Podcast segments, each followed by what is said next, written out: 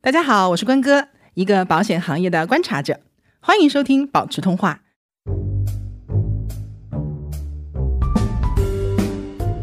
他们自己有一段话写的特别好，就是即使是研究这些问题的我们，也会犯这种错误，所以我们要接受错误。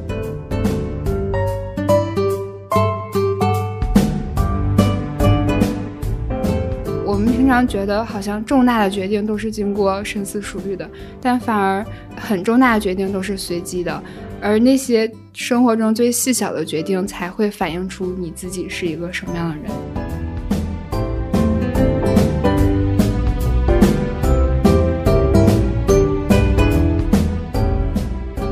很多的问题都来自于大家的思维模式。好的思维模式其实会解决人生很多的问题，人生无非就是做决策的过程嘛。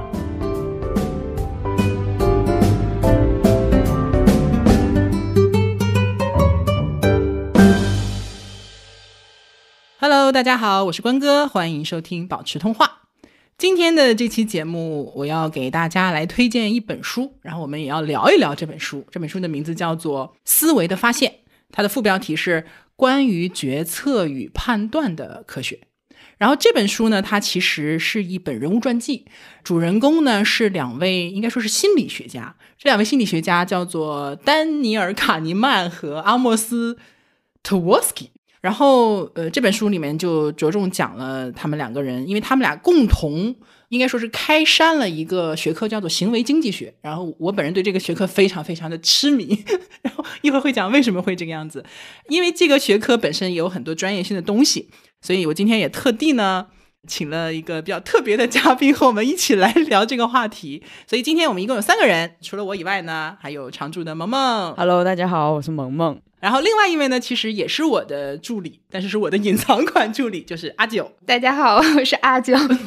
阿九现在是金融学博士在读，嗯，对。然后你的研究方向刚好就是行为经济学，对吗？嗯，对，之所以看这本书，也是因为什么呢？因为阿九当初给我推荐了卡尼尔的这本书，叫《思考快与慢》，我估计可能很多人也看过，挺有名的，挺火的一本书。嗯，它里面就讲述了这个行为经济学或者人的决策呀、有一些很有意思的一些理论。然后呢，我和萌萌就都看了这本书。看完这本书之后呢，萌萌又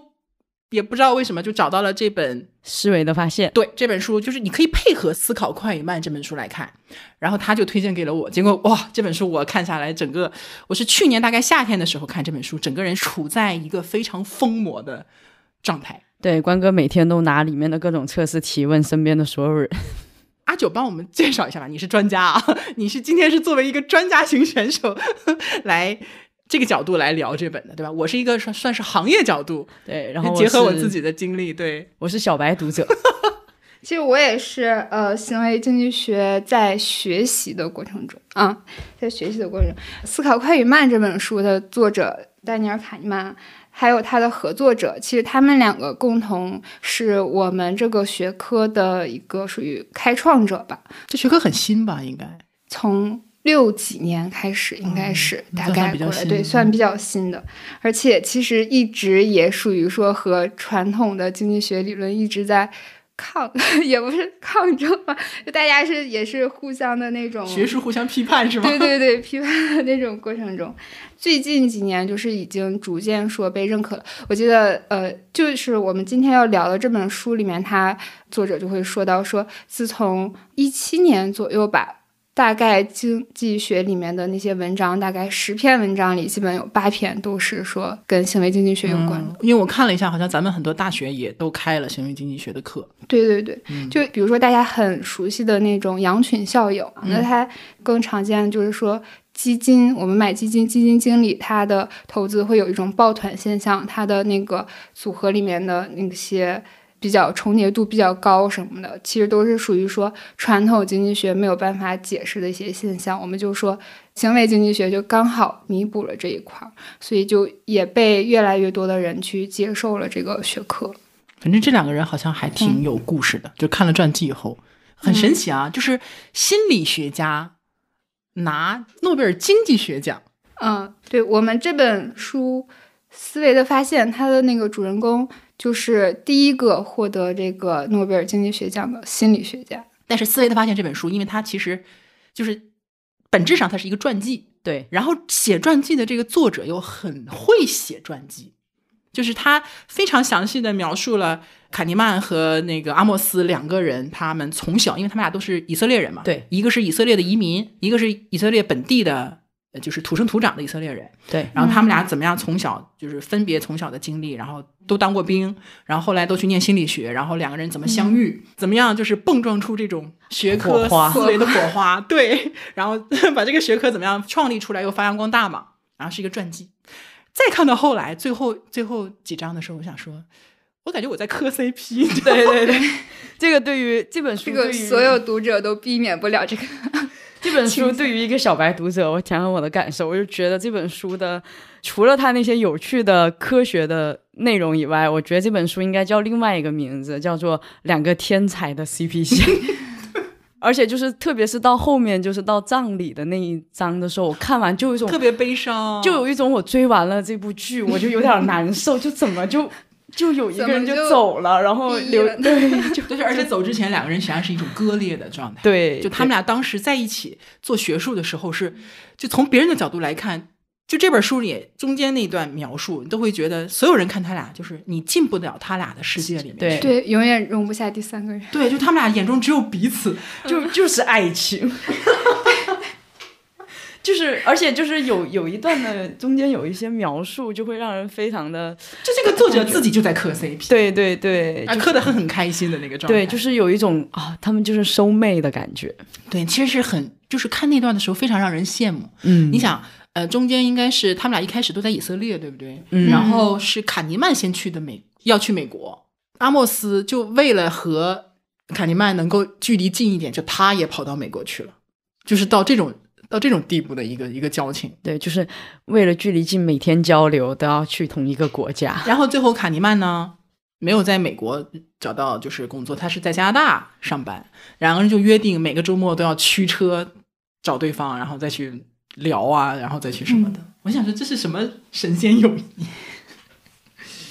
然后。但这本书，我我觉得作者厉害在哪里呢？就是作者不仅仅就是磕 CP 磕的很 很到位，就是完全可以把我们读者能够带进去。这也是为什么我们看的时候其实会有很多情绪起伏的地方。然后他还有两个很厉害的地方呢，就是第一，他把这个行为经济学，就这两个人发现的一些理论性的东西，很好的揉进了这个传记的过程当中。大家如果看这本书呢，你会发现它一共是十章嘛，它里面其实有每一章都会相对有独立一点。对然后彼此之间又有联系。它第一章其实就没有讲述，第一章一上来其实看到的还是一个跟学科类相关的一个应用型的，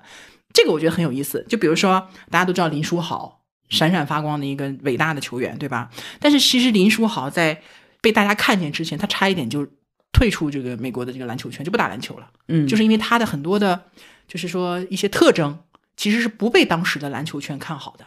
不是他是被选了，但是他他在是队里一直没有让他上嗯就场，他没有是很靠排名不靠对前的一个对被选的，他是其实这个书里他是说说，因为他第一章讲的是莫雷嘛，那个、呃嗯火箭火队的箭那队个的经纪人，他就是负责选队员。嗯、对他他是一直主张说我用统计学的方法去克服一些人类就是球探他们那个行为上的一些偏见就嘛，之前的一些对选对选择方式。对，然后但是莫雷说他是用他用他的统计模型分析出来，本来呃黎书豪是在第十五位顺序，应该是被选择的，嗯，但是莫雷就是犹嗯豫了，好像犹当豫时对对，，但是他就放弃了林书豪，然后结果是被另一个球队什么的，然后他们就给选看走中了，对后来就大放光彩。对对对，而且后来莫雷就是他们有了新的模型之后，好像是就会就是加入了新的一些统计数据之后，就会发现说林书豪嗯虽然他的某一些指标不在原来的那个传统指标之内，说不是很好的，但是他有一些小的指标是非常出色的。对，呃然后第一章其实就很吸引嗯人，嗯，他其实就是借这些案例来说明一下，就是一是想说一下人的判断它是存在一些偏误的嘛，嗯然后还有就是从莫雷这个角度来说，他一直是主张用统计学的思维去来做一些判断，然后他会觉得说，通过林书豪呀，包括还有一些其他球员的一些案例嘛，他就觉得说，只用统计学的方法也是不不行，对他还是会有一些偏差在的，所以他就一直在想我这个问题怎么如何解决什么的，然后其实就后期是去参加了一个心，E 理学课 EMBA 程班好像啊，是对对对对，然后就会有一个发老现师说就是啊，卡行尼为拉好经济像学对对能解决他的问题。我看完第一章我就很喜欢莫雷这个人。你看他说过一句话哈，他说我从来没有高估过自己的直觉，就我很少相信直觉，有太多的证据表明直觉是不可靠的。嗯，其实《思考快与慢》那那本书里面其实就阐述过直觉的这个问题，就是说人类直觉其实是不可靠的。但是，哎，你可以相信一些什么呢？就是有一些就是专家的直觉。他举了个例子，他说有一个消防队长，嗯，然后呢，有一天就接了一个就是灭火的一个 case，然后带着他的队员去灭火，然后他们是在厨房里面去灭火，而且火势看起来并没有很大，但是这个消防队队员就他就一直觉得不对劲，也不知道为什么不对劲，他就觉得啊我自己耳朵烤得慌，于是他就下令让所有人就撤离现场，结果撤离没多久，那个厨房就直接全塌了，因为真正就火大的地方或者起火点的地方实际上是在地下室，就是厨房下面，但是他们当时是没有看到的。你让他自己解释我为什么会有这种感觉，他自己也解释不了。但是它里面有阐述说，呃，就是这种直觉，它实际上还是依靠大量的实际经验得来的。就这种直觉是可以相信的。对，，有一部分是可以相信的啊，所以我就觉得第一章就很有意思了。他先用大量的事例和故事把我们先带入到情景里面，就对觉得他提出的这些问题，好像现实中我们也会见很多，然后再把我们带到这两个人的故事里。对，而且它是这个学科的一个，应该是一个很好的应用吧。对，相当于是在各个领域上，它都是有一些应用在里面。而且因为这个书是美国人写的嘛，嗯，美国篮球相对来讲还是大家比较喜闻乐见的一个一个事情。他又提了很多什么林书豪啊、姚明啊，包括一些球员，他都对都提到了，就很快的能把你拉到这本书里面去。我就哦，特别想学习他的写作技巧，就这是他第一个我觉得很厉害的地方。还有一个很厉害的地很厉害的地方就是你刚刚说的。呃，后面几章就是开始写，就是他们的人物的一些历史了，他嗯们的生平，然后生平再穿插这个学一科，些对，啊，这很有意思。然后我是觉得他虽然是一个写传记的人，但是他把这个行为经济学的一些具体的理论呐、嗯，呃，一些小的应用啊，反正是给你讲的很明白，对，就很容易就看懂了到底他是研究什么东西的。他是怎么出嗯来的？对，我觉得可以举几个例子啊，比如说光环效应。光环效应是什么来着？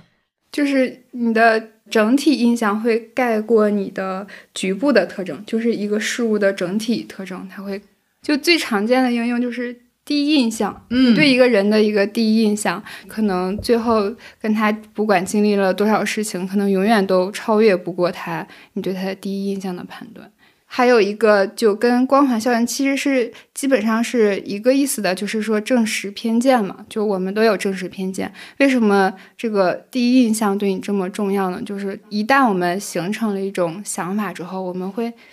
一直去不断的找事情去证实它，然后但就是不逐能渐证的实的就忽略掉，是吧？对对，对，就会忽略掉，就是我们就说你喜欢的人，你会这不就上头会吗？越来越喜欢。 就爱的时候什么都好，对吗？对，就我选的这个人，就一直看到他的优点，然后缺点全部都忽略掉。对对对，啊，我觉得这个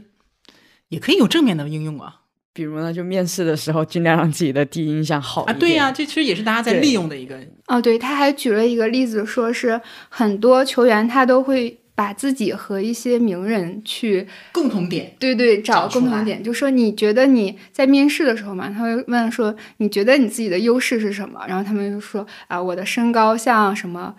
就他会去对比这种相似度，然后给别人一个好的印象。就是比如说某一某一个型的球员，可能这个赛季特别火特别火，特别厉害，那可能下一个赛季大家选的时候，就会自然而然的往这个型上的去靠。去靠，就他就是这种型的就容比较容易出来。这个就是，其实是我们可以正面应用它的一个方向，就我们去面试，然后啊，把自己和一些优秀的人的品质去呃靠一下，就是 类比。么靠？ 然后还有就是从面试官的角度，就像那个莫雷啊，啊，对莫雷，他说他们面试官就是要克服这种对别人给他们的第一印象，就看这个球员好像和哪个明星比球较员像很像，对，就会觉得这个球员很厉害啊呀。而且我觉得莫雷很好笑，就是他一旦发现他发现了什么错误，他就禁止那个条例出现。就我记得他错过了一个球员，然后那个球员后面成了，然后他就说。当时没选他的原因，就是因为那个人有一个外号叫大胸什么的，然后他就说以后禁止给所有的球员给我起外号，让我形成第一印象。对对对，啊，这个我想起来还有一个就很有意思的，叫做禀赋效应。简单的讲，禀赋效应就是我拥有的就更好，就这个是我的，它就是好的，就是它就比我没有拥有的东西要更好一些。这个禀赋效应其实从哪儿来的？我觉得那个例子非常有代表性啊，就是呃，火箭队是当时有一个球员，对吧？有一个球员，然后呢，同时呢，就这个赛季他拿到了一个，比如说就是选秀的一个首选权，呃，嗯，他没有首选权，是另外一个队有首选权。想要换他们的球员，对这个队呢，就说我把我的首选权给你火箭队，但是你把你这个球员让给我，嗯，因为首选权就代表着你能选到你最想要的那个球员嘛，其实就等于球员换球员。然后他们就琢磨了一阵儿，说，嗯，我不换。就他们可能认为说，哎，你这个首选权比不上我这个球员本身。嗯，然后他们讨论着讨论着呢，就突然又有人从另一个角度问这个问题了。好，现在如果不是说我们有这个球员，是我们有首选权，嗯，对方有这个球员，对方说想用这个球员换我们手里的首选权，我们会换吗？然后所有人就沉默了，你知道吗？也不换，就是很典型的应用。就是有没有点像那个中国的老话，就是什么二鸟在林不如一一鸟在手手。我跟你讲，我也在用这个东西，我觉得它是一个很好的自己对自己的一个心理暗示。就比如说我买了什么东西，我可能当时买的时候很纠结嗯啊，比如说我选这个手机的时候，我可能在某个品牌和某个品牌之间纠结，都有各自的好处啊，纠结的不得了。但是我只要拍板，我决定了我要买哪一个，我回去一定是觉得，嗯，我选的真好。对， 越看我越觉得我的选择是对的。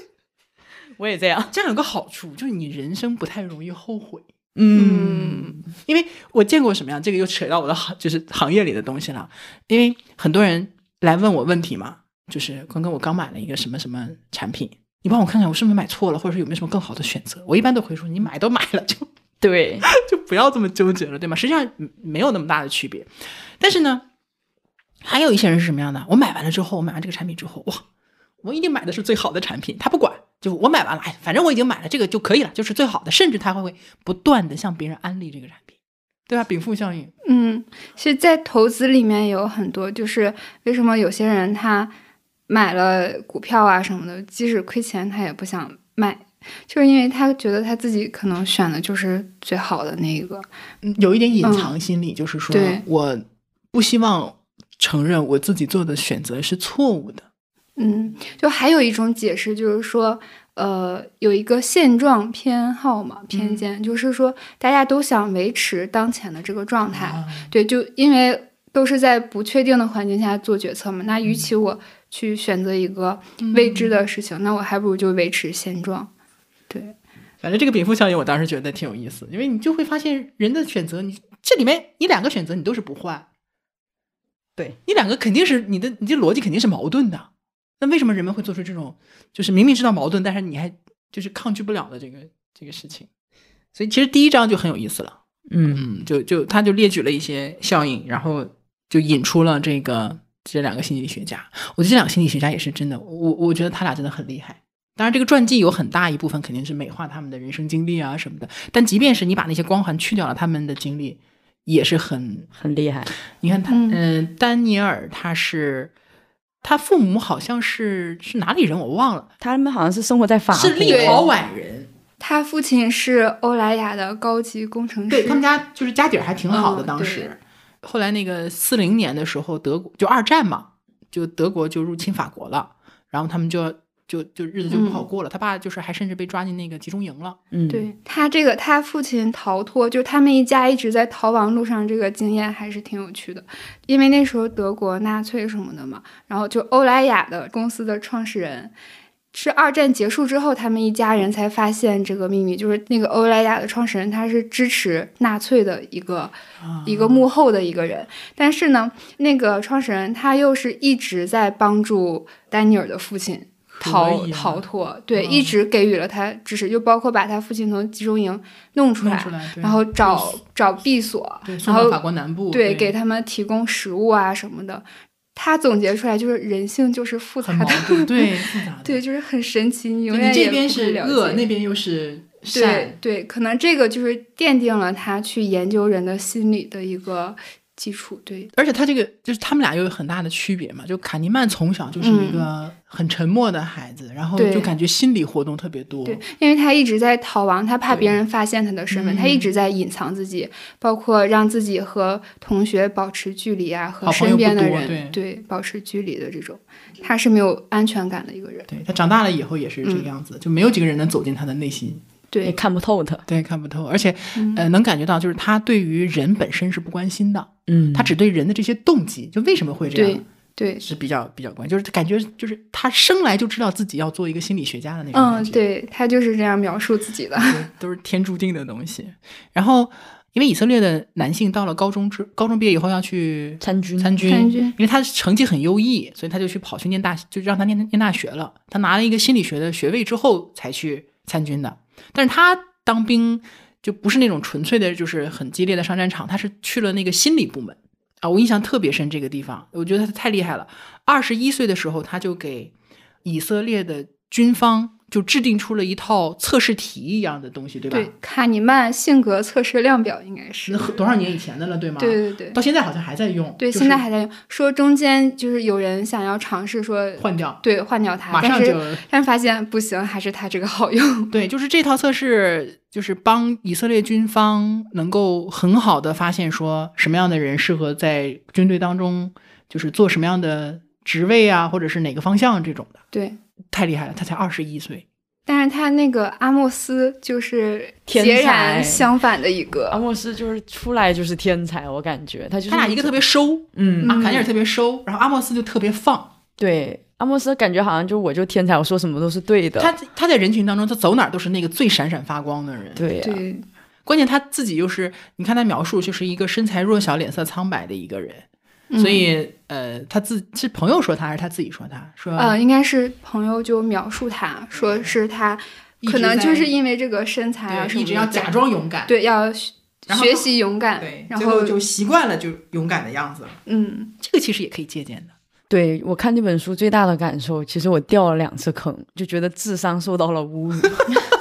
就是因为它里面有大量的测试，就是、嗯很有意思，对，我们可以举两个。对对对，我觉得可以举几个例子给大家看一看啊，就是说，嗯，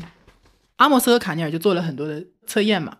比如说选择假想的对象，嗯，你看 A 是什么呢？ 那我觉得大家真的可以选一选啊，我们留点空。极其聪明，相貌平平，然后家境贫寒，嗯聪明，相貌平平，贫穷，嗯，这是第一个候选人。第二个候选人是家财万贯，智商平平，长得很难看。 不知道能不能记住啊？第一个是聪明，长得一般，家境贫寒；第二个呢是不怎么聪明，然后呢长得很难看，但是巨有钱。嗯你选哪一个？我选长得漂亮 的，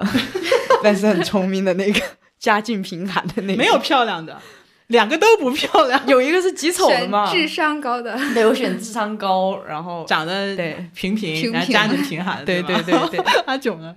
呃，我和萌萌一样，当时选这个为什么为什么会有这么一个决策来着？呃，就是说那个经济学里典型的一个案例就是传递性，就是你选了 A，然后就 A 和 B 之间你 选了 A，B 和 C 之间你选了 B，但是 A 和 C 之间你反而又选了 C。其实对他是想讲，就是现在比较主流的那种呃经济学理论，它的理性人的一个假设。对那你要是理性的话，那 A 大于 B，B 大于 C， A 肯定那大于 A C，肯定大于对 C。但是往往我们真实的做出的决策就是 C 大于 A。对嗯你刚才那里面其实就是有三个维度嘛，对，呃，相貌、智商和财富，嗯，对吧？因为它只有两个选项，所以你会觉得你就是二选一。但实际上，它因为它有三个决策，就假设你把这三个决策你打混了，你变成三个选择的话，你就会发现。你一开始，比如说你的理由是你想找长得没那么难看的，对吗？对， 想要智商高的。但是你再加一个角色的话，再加一个选择，你可能就会发现你的这个决策的理由就不是这个了。对，我当时看这个就是叫什么传递嗯，传递性，传递性，我就觉得人在做决策的时候，很多时候就是只要模糊决策，他就是大概的做了一个决定，但是其实我并没有很明确的知道我到底是怎么做这个决定的，对，很多时候都这样。哎，很神奇。还有就是，我觉得我每次掉坑里的就是他那个选彩票，你是哎，你你第一次看和第二次看这个还好对吧？你都选了 A 对不对？彩票这个我也给你讲，我我也来念一下。 嗯，两个礼物，第一个礼物呢是一张彩票，对，这个彩票呢有一半儿的概率，百分之五十的概率是能中一千美元的，也就是说你有一半儿的概率也拿不到，一分钱没有。第二个选择呢是确定就给你四百块钱完事儿，对四百美元，对吧？你是要百分之五十的一半儿的可能拿一千，一半儿的可能拿不到一千，还是确定你就拿四百？你先选这个，我选麻球选不选？ 选你们都选，我们都选。我现在都看了答案了，我当时选的是我没看，我选 B，我 选确定到手的四百美金，我当时选的是 A，就是你要拼一下这一千美金。对。然后等那个钱增大的时候，我就开始变了。这就其实这个部分就开始要涉及到他们最就是最著名的一个发现，就是损失厌恶。呃，简单的来讲，就我们就一直没有讲到底是什么损失厌恶嘛，就是嗯你对失去一百块钱的这个厌恶感，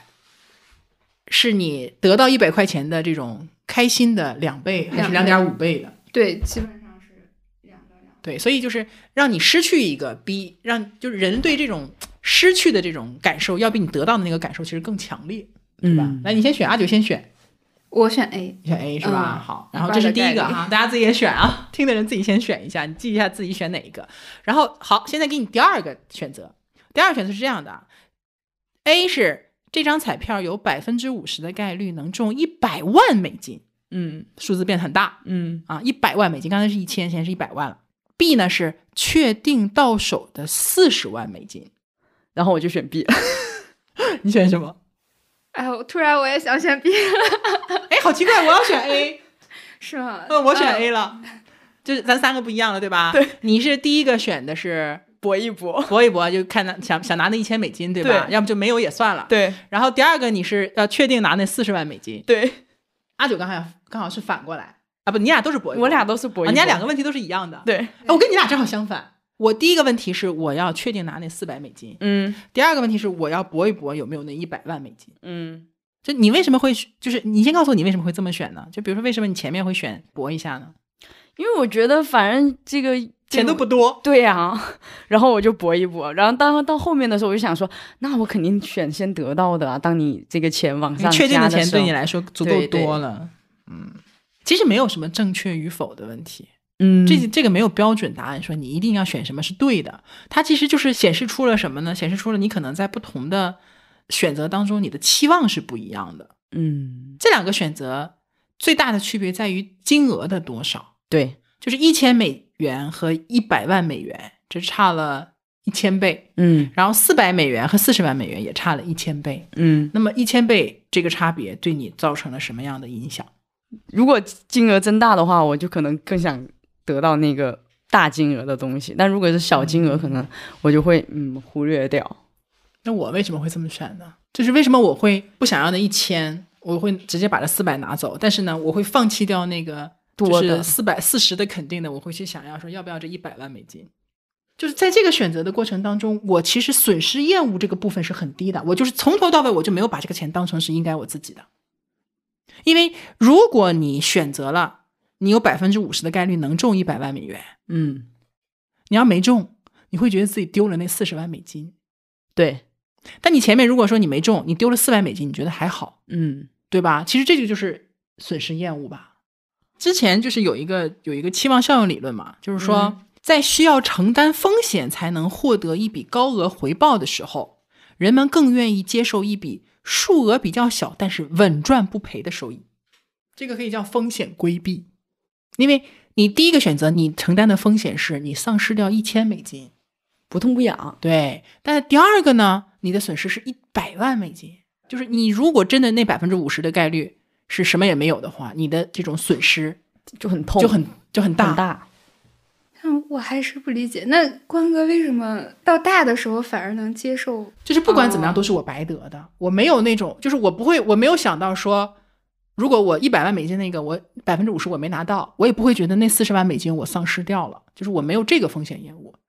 这还蛮神奇的。就是我，因为我、嗯我一直以来，我我对我的自己的认知是这样的，我没有偏财命， 就我每一顿我每分钱都是要很就是踏踏实实辛辛苦苦赚来的嘛，就我没有那个偏财命。包括什么中奖啊，或者说莫名其妙的拿一笔钱什么的，就我第一我没有很少有这样的经验，第二呢就是我也不认为我就是会有这样的经验，嗯所以这种事情告诉我的话，我就不会觉得说就是我得到了是我白得的。嗯我可能得到，我还会想去赶紧捐个款什么之类的，因为对我觉得他会可能会用掉你的一部分福气啊、运气啊什么的。然后另一方面呢，如果没有得到，我也不会觉得有什么损失，本来也不是我的，嗯我把这个分得很清楚。其实，其其其实这本书里除了这个，更符合人们选择描述的是那个选律师的那个事，哪一你们记得吗？就是他说，我现在告诉你，现在有一百个人，百分之七十是工程师，百分之三十是律师，然后现在走进来一个人，然后他对这个人的描述是，哦呃，这个人比如说他叫戴尔，然后他戴着金边眼镜，穿着西装，嗯然后打着领带，然后现在进来面试，你是面试官，你觉得这个人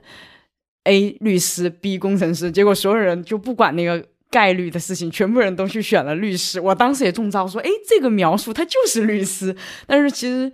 我们都会在选择的时候去忽略了那一个他给你的大概率，然后去选择这个描述的，就觉得这个人跟我的既定印象很像，他应该就是律师。但谁告诉你工程师不能戴金边眼镜，然后穿西装革履进来面试呢？他已经给你一个概率了，对嗯对对吗对就明明有一个概率，嗯就有一个数字告诉你，对这个他是对律师的可能性是很大的，呃，是工程师的可能性是很大是的，啊，是工程师的可能性是很大的，但是你仍然不相信这个数据，你还是要对相信自己的一个固有印象的判断。对，就有让我联想到什么呢？比如说我们有很多的，其实有很多的数据支持，比如说保险理赔啊，嗯理，赔率啊，然嗯后一些理赔的整体的数字啊、金额什么之类的。但是你你还是说服不了一些人，他看到了一些个别的案例之后，他还是会有一个印象，就是这个行业的负面印象啊什么之类的。就这个我是见的比较多嘛。嗯但是你提到这个地方的时候，我联想到的其实就是这个部分，就是我看数字对我来说没有意义，就是我的原本的那种印象或者原本的一个认知，它对我的影响是更大的。这个有点像什么？ 就比如说有些人会觉得，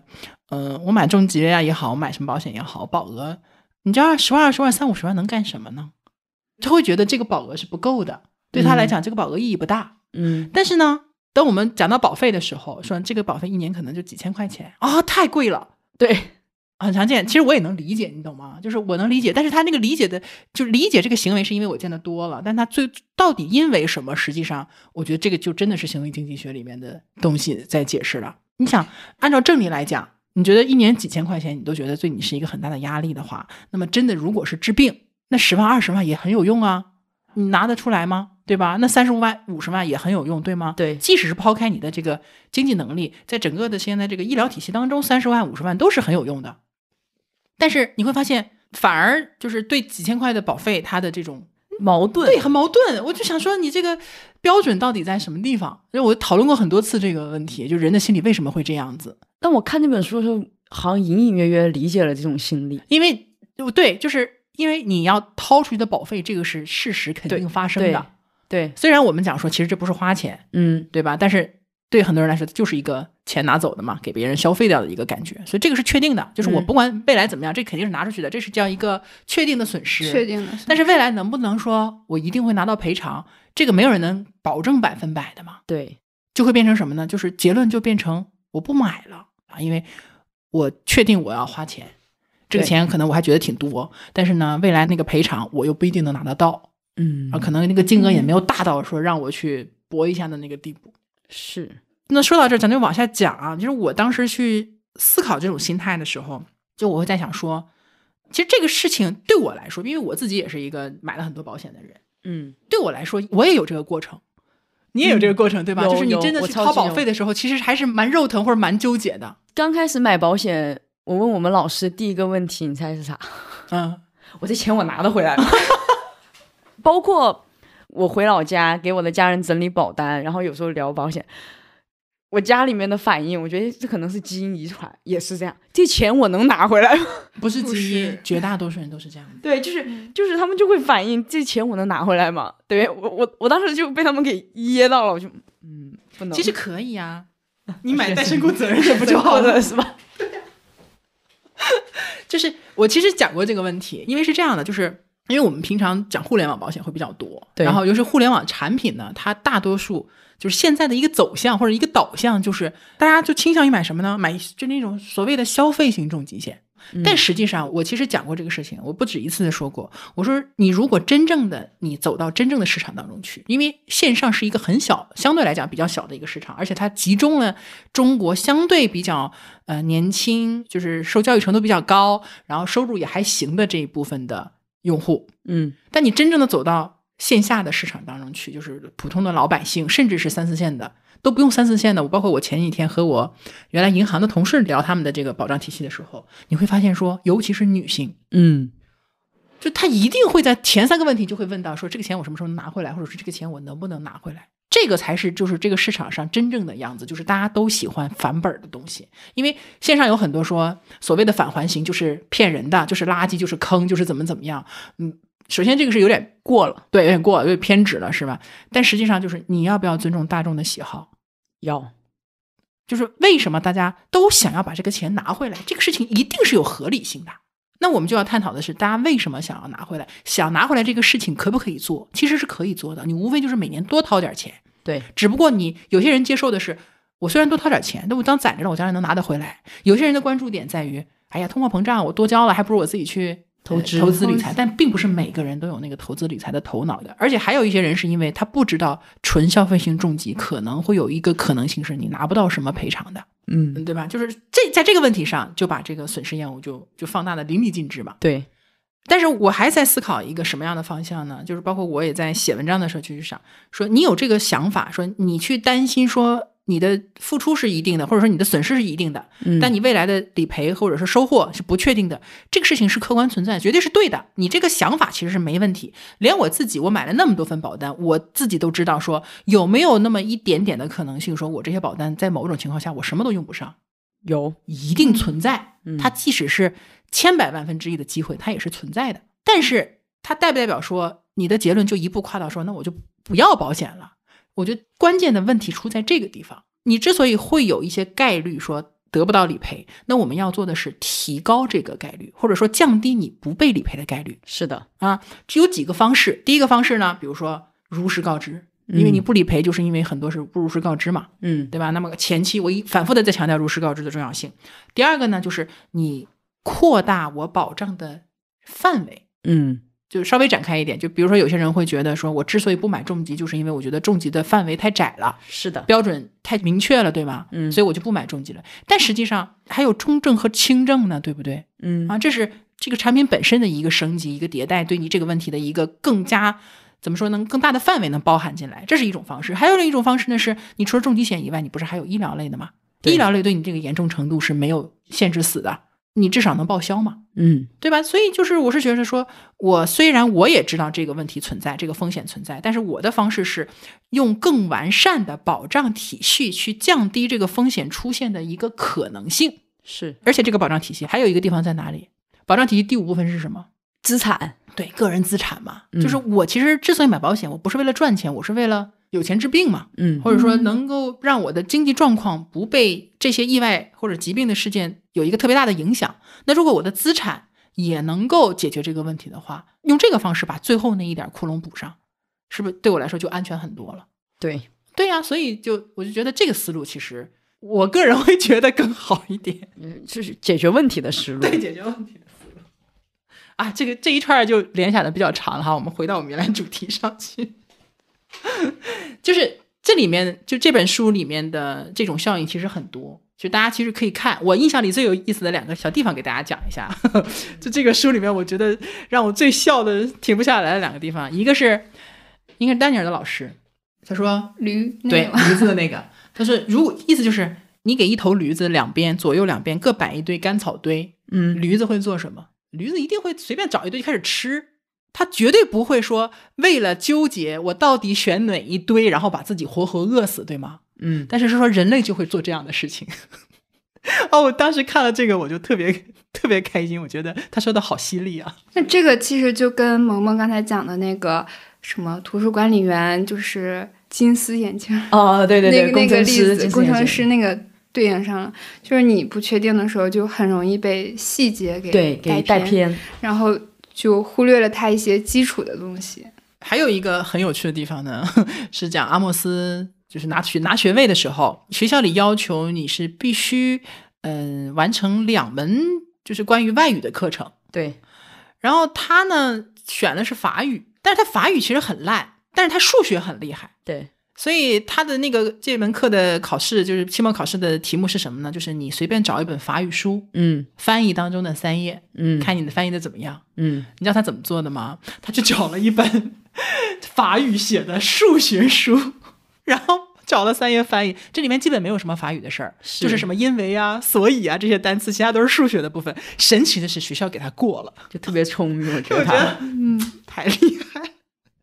所以其实看丹卡尼尔那一章的时候，其实是有一点点悲伤或者沉重，就有一点看完看他那一章就觉得这个人好像还蛮沉重的，有一点。但是看阿莫斯那一章的时候，就会觉得哇，什么叫天才？我看这本书的时候，我第一遍看的时候就完全是沉浸在他们两个的故事和性格里， 对，然后我觉得我就会把自己带到丹尼尔他那个角色里，更有共鸣。对，然你俩都后带入了吧？应该 然后就是很向往，然后很崇拜那个阿莫斯的那种风格，然后再往后读就会觉得好像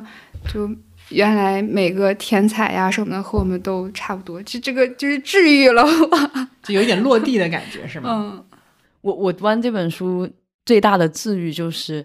我觉得他们两个作为大师安慰了我，就是他们自己有一段话写的特别好，就是。即使是研究这些问题的我们，也会犯这种错误，所以我们要接受错误。然后我就觉得，嗯，我也要接受我掉了两次坑的这些 抵抗不住的人性的错误。就是人一定要先真诚的面对自己，对，哦，这个真的很重要。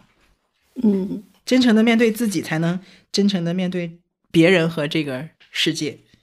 嗯这个我跟你讲，我其实就有一个我自己的一个想法，就是有一个三层的一个概念。嗯，第一层是什么呢？就是人天然会有这些思维的弱点，有对，决策上的一些问题，被受一些不应该受的影响，对吧？所以决策可能会出现一些问题，但是可能大多数人并没有意识到是这样的问题。嗯就我其实还是按照我原本的那种本能的，你看思考快与慢就是讲快思考和慢思考嘛。快思考其实就是你原本的直觉和思考。对直觉和思考，你看到一个事实，然后你咵，你就会得出一个结论，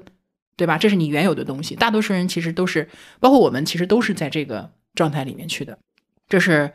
呃第一个 level，第一个层次。第二个层次呢，就是我们通过学习或者通过我们自己的思考，我们会觉得这里面是有问题的，我们这种快思考模式是有问题的。然后呢，我不管是通过这些书也好，还是自己去琢磨也好，你会发现啊、原来我的思维其实会受到一些影响，就是我知道了这些道理，但是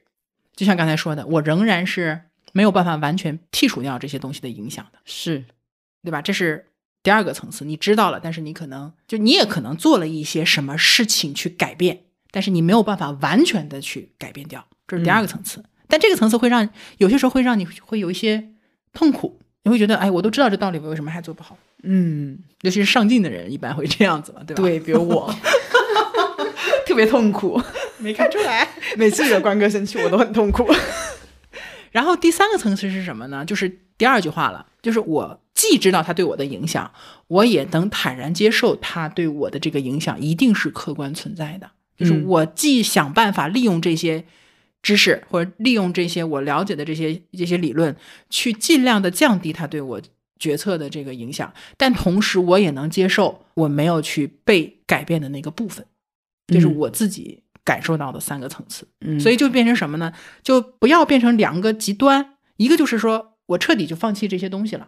反正我也做不到最好；另一个极端是我不会放弃，但是我就一定非要走到一百分或者走到最完美的那个状态，但是这个过程会让你很痛苦。嗯，就不要走这两个极端，而是在中间，我既能够坦然的享受，我我会想办法，比如说把我的分从比如说九十提到九十五，但是我也很坦然的面对，说我就是有那几分我可能是拿不到的，对，就这种状态。两位看完书以后就觉得，就是人要怎么去纠正或者是改变自己的一些失误呢？我这个还真的没有什么太好的方法，就像卡伊曼他们自己也说了嘛，每一次做决策其实也没有办法避免。我觉得可能更多的是自洽吧。我反正我觉得我了解了这些性格上啊，或者是行为上的一些，其实就是人的本能，你是克服不了的。然后就接受这个，但是你意识到之后呢，你可能下一次它会潜移默化的会影响你自己，也不用刻意的去勉强自己。 就像萌萌 做了两遍依然做不对，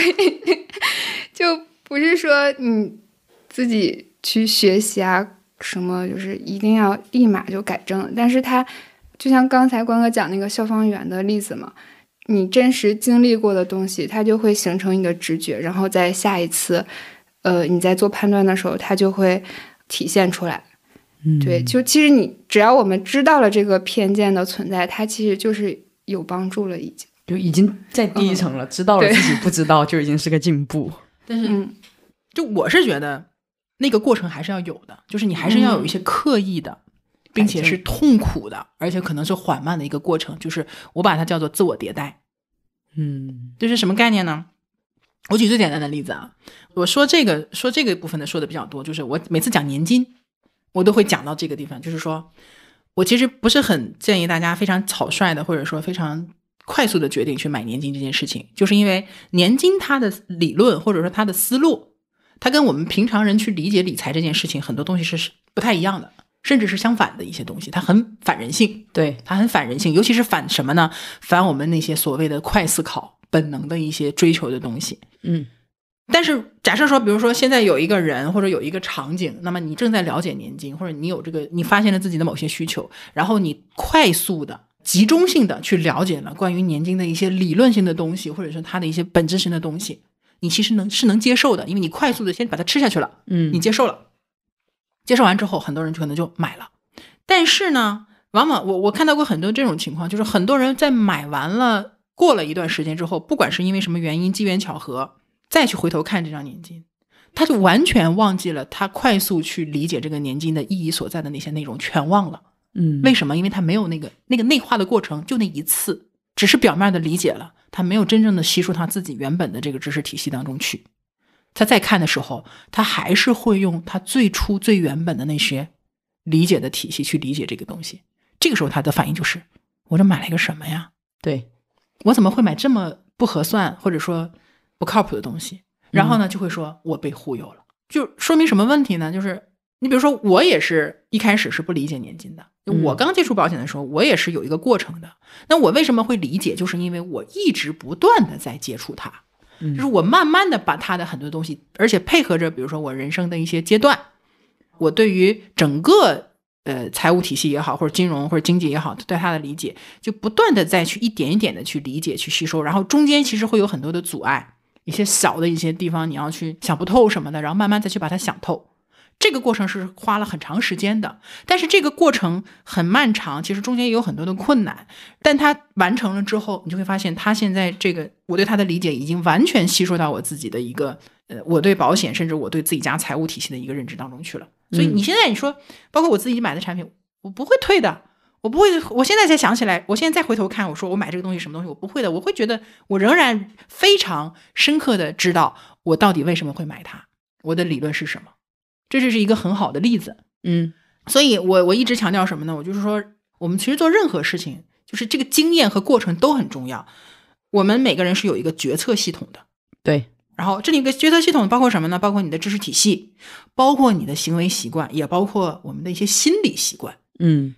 这些东西它一起做决定，决定了我们做每一个事情或者每一件细小的决定，甚至是我喝不喝水啊，或者说我们买三明治吃还是去买肯德基吃，这种决策都是靠这些东西来决定的。然后这个系统只要你用熟了，人的行为就会出现什么呢？就是一致性和连贯性。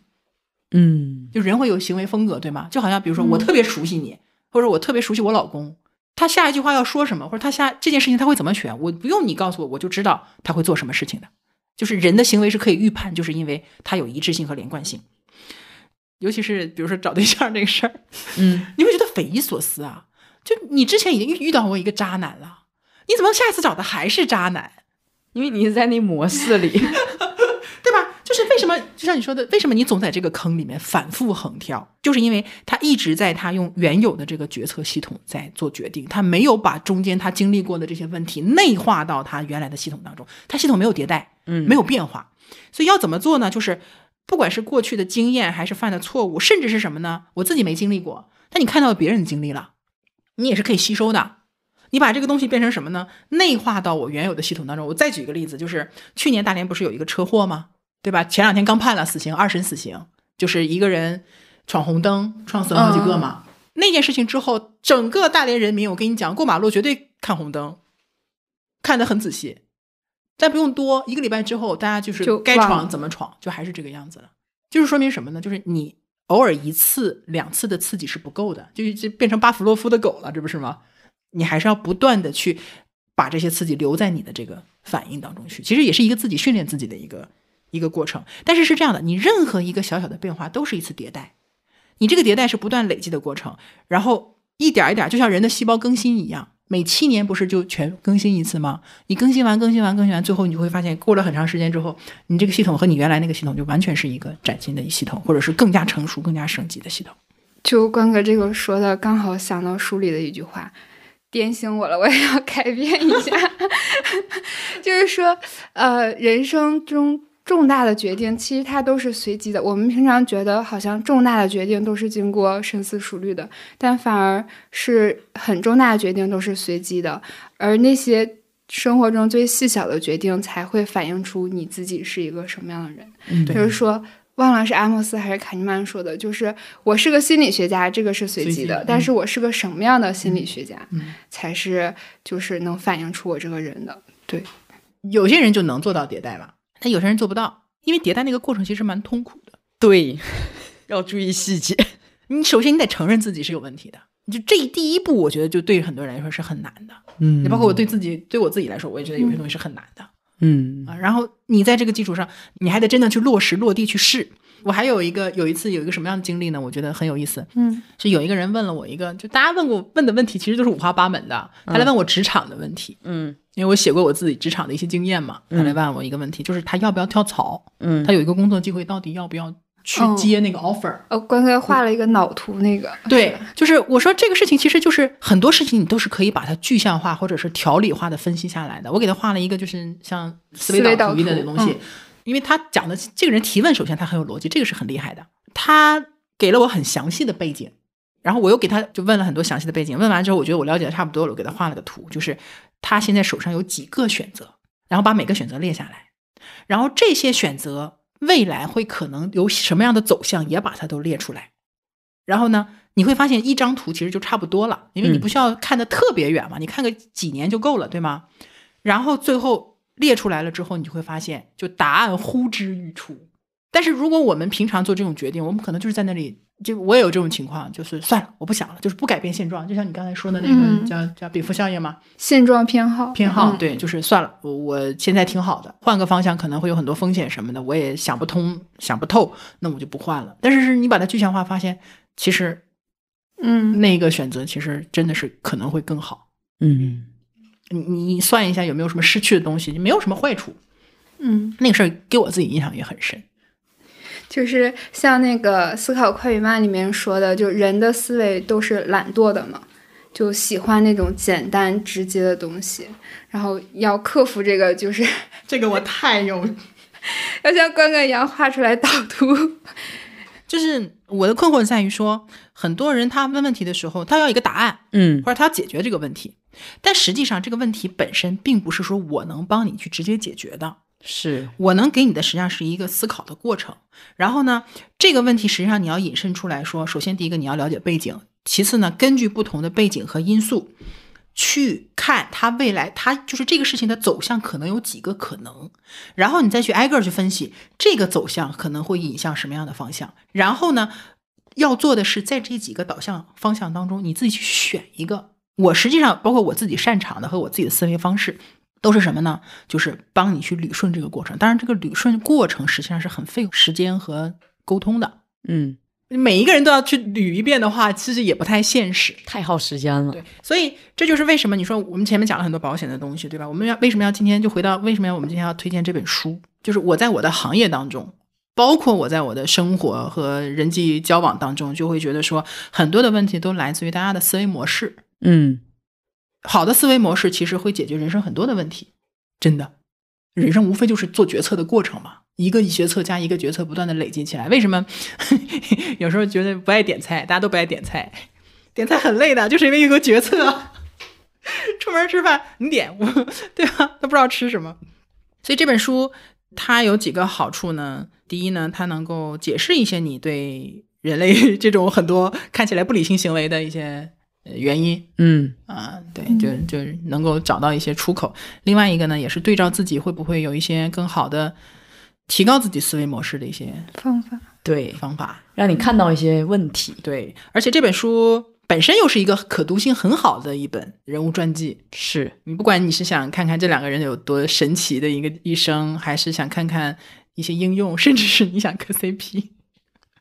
我们都磕得很开心。对，